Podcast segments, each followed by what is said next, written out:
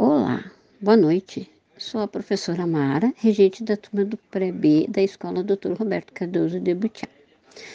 Na hora do conto, será apresentada a história, o dia em que a Dona Minhoca veio visitar a turma do Pré-B. Logo após, será realizada a procura da minhoca no pátio da escola. E então, faremos a visualização da minhoca perante os questionamentos da turma. Construirei uma casinha delas, abrindo buracos no pátio. Iremos aprender que logo teremos uma terra adubada e, fértil.